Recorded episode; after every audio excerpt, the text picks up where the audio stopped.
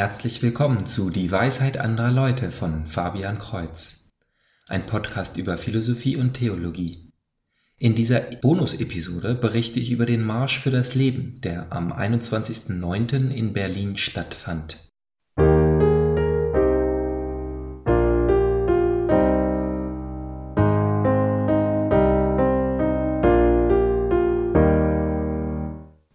Vielerorts auf der Welt und schon seit vielen Jahren findet der Marsch für das Leben Ende September statt.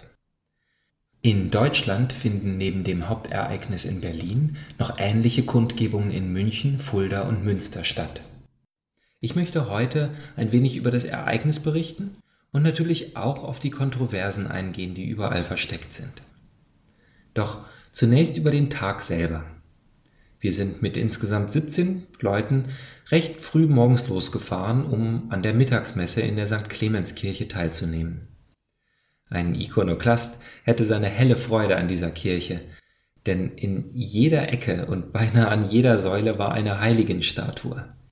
Neben der Gottesmutter Maria waren da die Heiligen Teresa von Kalkutta, Padre Pio und Vinzenz von Paul als beinahe lebensgroße Statuen. Hier haben wir unseren ersten Spruchaufkleber bekommen. Frieden fängt im Mutterleib an. Auf dem Weg zum Bundestag kamen wir bereits an mehreren laut dröhnenden Paradewagen vorbei und mussten schließlich durch eine Polizeisperre, die halbherzig versuchte, die offensichtlichsten Krawallmacher aus dem abgeriegelten inneren Bereich fernzuhalten. Die Kundgebungen hatten bereits angefangen mit Zeugnissen von verschiedenen Leuten, einem sogenannten Poetry Slam, Statistiken und auch Forderungen. Ganz kurz möchte ich auf die Zahlen eingehen. In Deutschland werden zurzeit jährlich über 100.000 ungeborene Kinder abgetrieben. Das sind an jedem Werktag etwa 400 Tötungen. Europaweit steht dies aber noch deutlich hinter Großbritannien und Frankreich und Weltweit sind es etwa 50 Millionen Abtreibungen jedes Jahr. Bei einer kurzen Internetsuche bin ich aber gleich auf verschiedene Methoden getroffen, wie diese Zahlen verharmlost werden können. Zunächst kann man über Liechtenstein und Malta sprechen, wo es nur ein paar hundert Abtreibungen im Jahr gibt, ganz einfach weil es die kleinsten Länder Europas sind. Nach dem Lesen eines solchen journalistischen Meisterwerks hat man zum Glück nur die kleinen Zahlen im Gedächtnis behalten, 100, 120. Und zusammen mit Horrorgeschichten über viele Frauen, die bei illegalen Abtreibungen sterben, sind so ein paar hundert Abtreibungen auch gut moralisch zu verkraften. Der Titel des Artikels besagte aber auch, dass die Zahl der Abtreibungen in katholischen Ländern steigt. Damit meinen sie natürlich Polen, wo sich die Anzahl der Kindestötungen in den letzten Jahren von 200 im Jahr auf knapp über 1000 verfünffacht hat. Und ich war wirklich verblüfft, dass jemand, der für die Legalisierung von Abtreibungen ist, es schafft, den katholischen Hintergrund von Polen für etwas zu beschuldigen, was sie selber befürworten. Die 1000 Abtreibungen in Polen sind plötzlich dramatisch, obwohl sie nur ein Prozent der Aborte in Deutschland darstellen. Und die Zahl steigt ja deshalb so rapide an, weil die Abtreibungsbefürworter immer lauter und immer aktiver werden, nicht weil das Land stark katholisch geprägt ist. Und damit möchte ich zurückkommen zur demokratischen Methode, gesetzliche Änderungen zu fordern. Wir haben in Deutschland das Glück, dass wir das Recht haben, eine Demonstration durchzuführen. Wie Jordan Peterson in Kanada immer wieder wiederholen muss, ist die freie Meinungsäußerung ein essentielles Recht, welches gerade heute immer stärker in Gefahr ist. Nachdem wir die Weltkriege überlebt haben und in Anbetracht der humanistischen Abscheulichkeiten, sind wir zur Ansicht gekommen, dass wir lieber alle Meinungen, auch uns gegensätzliche Meinungen, öffentlich zulassen, statt dass wir gesetzlich festlegen, wer was sagen darf. Lieber lassen wir, ja sogar unsere Meinungsgegner auf der Straße demonstrieren, als dass wir durch Kraftdemonstrationen verhindern, dass eine falsche Meinung geäußert wird. Insofern bin ich eindeutig dafür, dass auch die AfD sowie Abtreibungsbefürworter das Recht haben, dies auf der Straße zu zeigen. Sobald wir dieses Recht angreifen, ist unser demokratischer Staat eines wichtigen Fundaments beraubt. Deutschland ist in der ärmlichen Situation europaweit die stärkste Zensur zu erzwingen, indem rechte Parteien von Demonstrationen ausgeschlossen sind. Und wir sehen ja leicht, wie unheimlich effektiv das ist, denn es gibt ja gar keine Nazis mehr in Deutschland.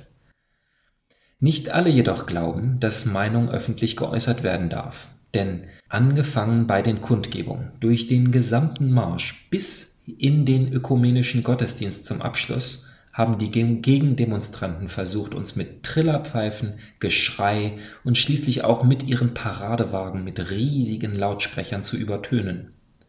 Auf ihren Plakaten stand, dass sie den Marsch sabotieren müssen, und ihre Sprüche und Gesten waren sehr beleidigend.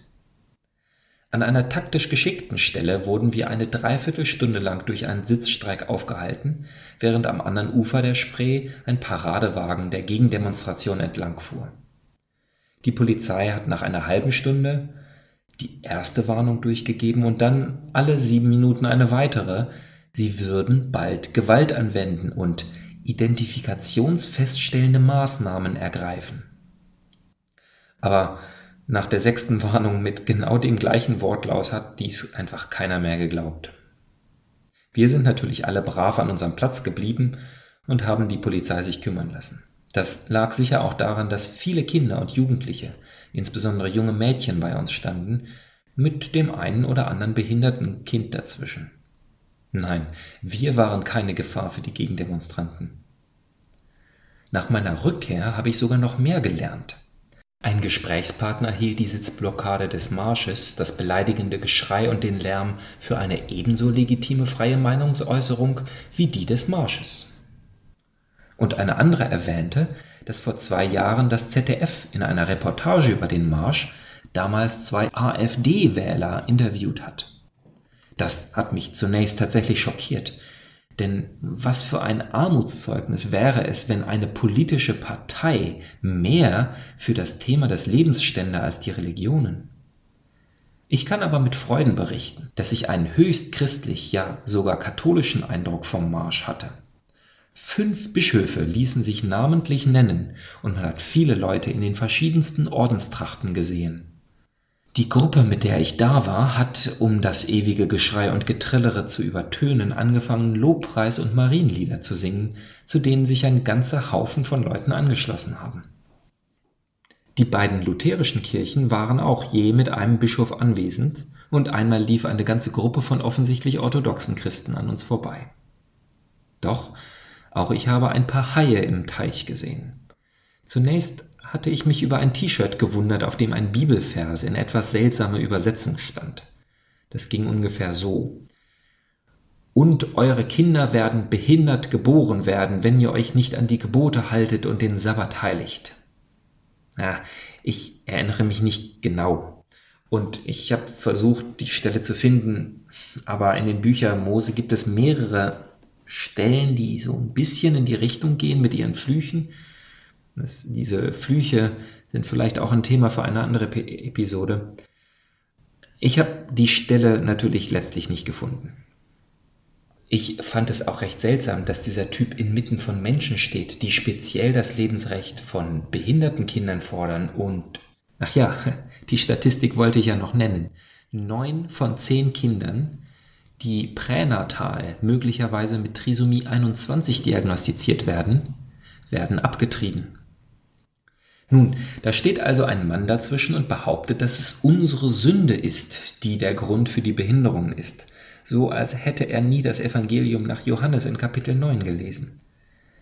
Doch im Laufe des Marsches sah ich noch zwei andere mit ganz ähnlichen T-Shirts und ähnlichen Sprüchen auf ihren Hemden, und jedes Mal wurde der Sabbat erwähnt. Und schließlich konnte ich bei der Evangelisierung zuhören, als einer dieser Männer mit einer Frau darüber sprach, wie offensichtlich die ganze Situation doch ist, wenn man nur die Bibel kennt. Ja, diese Menschen nennt man siebenten Tags Adventisten, eine protestantische Kirche, die nach eigenen Angaben weltweit 30 Millionen Mitglieder hat. Pah, was für eine lächerliche Zahl. Wir töten jährlich ja beinahe doppelt so viele Ungeborene. In Deutschland sind die Zahlen relativ stabil. Ich hatte bereits im Internet die Freude, mit einem englischsprachigen siebenten Tag Adventisten zu diskutieren. Allerdings kommt man nicht weit. Denn sobald man ihm eine organische Sichtweise des gewachsenen Christentums erklärt und wie dies im Licht der Bibel mehr Sinn macht als seine Theorien, dann hört er einfach auf, Argumente zu nennen und versteift sich darauf, dass ich verblendet bin, dass er gar nichts weiteres mehr sagen kann, weil ich blind bin. Und dabei sind diese Leute aber vielleicht zurzeit die bibeltauglichsten. Denn leider ist es nicht mehr besonders üblich, in allen anderen christlichen Kreisen die Bibel überhaupt noch zu lesen. Sie nehmen Sola Scriptura wirklich ernst und sind bereit, alle Christen, so historisch sowie kontemporär, zu Heretikern zu erklären, weil wir nämlich alle das dritte Gebot, äh, für sie ist es das vierte Gebot, eindeutig besagt, man solle den Sabbat, also den Samstag heilig halten und nicht etwa den Sonntag. Also wir machen es alle falsch. Und natürlich hat die katholische Kirche uns dazu verführt. Freundlicherweise hat mir mein Diskussionspartner damals gleich eine Liste von zehn Punkten gesendet, in denen angeblicherweise die katholische Kirche der Bibel widerspricht. Wenn Sie, lieber Zuhörer, diese Argumente und den, deren Hintergrund hören möchten, dann senden Sie mir doch bitte eine entsprechende E-Mail an dwal.fabian-kreuz.de. Kreuz mit TZ. So, ich habe nun den Marsch selber beschrieben, die Leute, die da waren und die Antidemokraten, die so liberal sind, dass sie ihre freie Meinungsäußerung über die von uns ähm, tönen wollten. Doch nun zum kontroversen Teil, nämlich dem Thema des Marsches. Doch ich möchte weniger auf die üblichen Argumente für und wider den Babymord durchkauen, da ich dies ganz sicher deutlich schlechter mache als so viele begabte YouTuber. Wärmstens empfehlen würde ich den Kanal Choice for Two, auf dem lustig sarkastisch erklärt wird, zum Beispiel wie der magische Geburtskanal einem wertlosen Bündel von Zellen plötzlich Menschenrechte gibt. Oder wie wir Leute mit Behinderungen lieben und uns von ihrem sonnigen Gemüt, also insbesondere dem Gemüt von Trisomie 21 Kindern, anstecken lassen und wir sie lieben und, und freudig mit ihnen zusammen sind, aber dennoch meinen, dass es besser wäre, ihre Geburt zu verhindern, wenn man nur kann, damit sie kein so schlechtes Leben führen müssen. Und ähm, Matt Fratt hat ein intensives Gespräch mit Stephanie Gray geführt. Sie wird die Pro-Life Logic Ninja genannt und sie hat eine tolle Antwort auf jede Frage und kann das ganze Thema vor allem in einer richtigen Perspektive rücken. Nein, diese Videos verlinke ich lieber in der Beschreibung und widme mich dem Konflikt zwischen zwei Strömungen innerhalb der Kirche. Ich habe sicher schon einmal erwähnt, dass die katholische Kirche vor allem für ein beiderseitiges Ja, auch zu offenbaren Gegensätzen steht. G.K. Chesterton und Bischof Barron stellen dies sehr schön heraus. In, zum Beispiel in dem Buch Vibrant Paradoxes. Glaube und gute Taten, Gerechtigkeit und Gnade, Gott und Mensch, Jungfrau und Mutter, Askese und Genuss, Sünde und Vergebung. All dies sind Gegensätze. Und die Kunst ist es, und die katholische Kirche hat dies immer hervorgehoben, sie beide gleichzeitig hochzuhalten. Und zwei solcher Gegensätze finden sich in der Bewegung, die besonders im Englischen Pro-Life genannt wird, die ich aber nicht Pro-Leben nennen möchte. Nein, Pro ist lateinisch und Pro Bio würde auch nach einem Joghurt klingen, also könnte ich es Pro Vita nennen. Also Pro Vita steht auf der einen Seite und soziale Gerechtigkeit auf der anderen. Nanu, fragen Sie sich, warum sollten diese Dinge im Konflikt stehen? Zunächst mal sollten wir einsehen, dass sich viele Christen in eine dieser beiden Richtungen kategorisieren lassen. Für die einen ist die Erhaltung des ungeborenen Lebens das Wichtigste und die anderen sind voll beschäftigt mit Lehre, Versorgung und Beistand für die Armen und Benachteiligten. Und beides erwächst ganz sicher aus der christlichen Lehre. Aber sie stehen sich nicht einfach nur in zeitlicher Konkurrenz, also dass man sich nicht gleichzeitig um alles kümmern kann, denn das ist ja auch sonst kein Problem, da wir eine Kirche von vielen verschiedenen Gliedern sind. Die einen kümmern sich um sozial Benachteiligte und die anderen sorgen sich um das Leben auf einer etwas abstrakteren Ebene. Doch der Konflikt entsteht da, wo ein ungeborenes Kind die soziale Lage der Eltern oder meist nur der Mutter verschlechtert.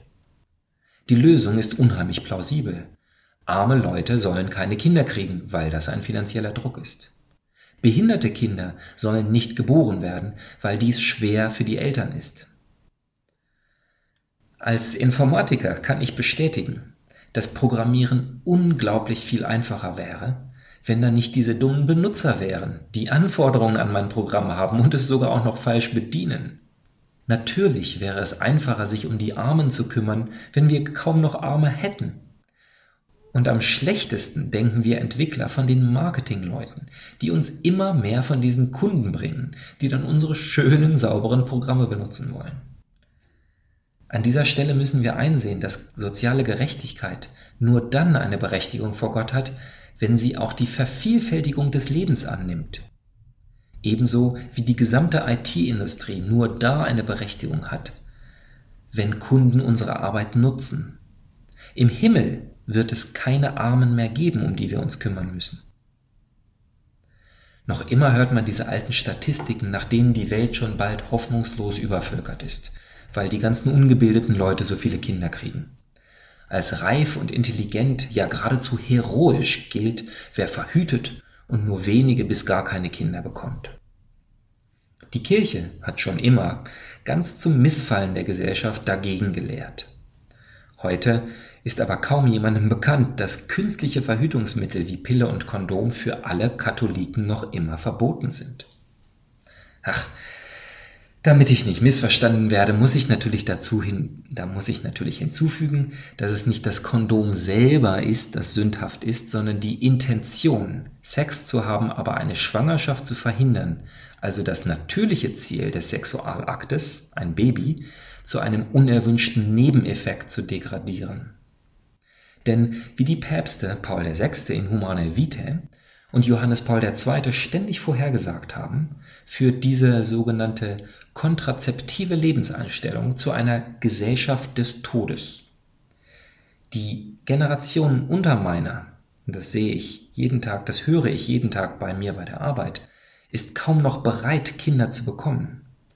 Auch da der Fokus in populärer Kunst daran liegt, zu zeigen, wie schwierig Kinder sind, wie schwierig Erziehung ist und wie viele Eltern versagen. Es ist nicht überraschend, dass sich das keiner mehr zutraut. Die jungen Leute sagen heutzutage, ich sehe mich nicht so recht in der Rolle oder ich wäre ein schlechter Vater oder eine schlechte Mutter.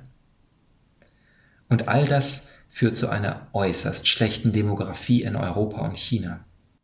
Seit 1991 gibt es in Deutschland 6 Millionen mehr Menschen über 60 und 6 Millionen weniger unter 30.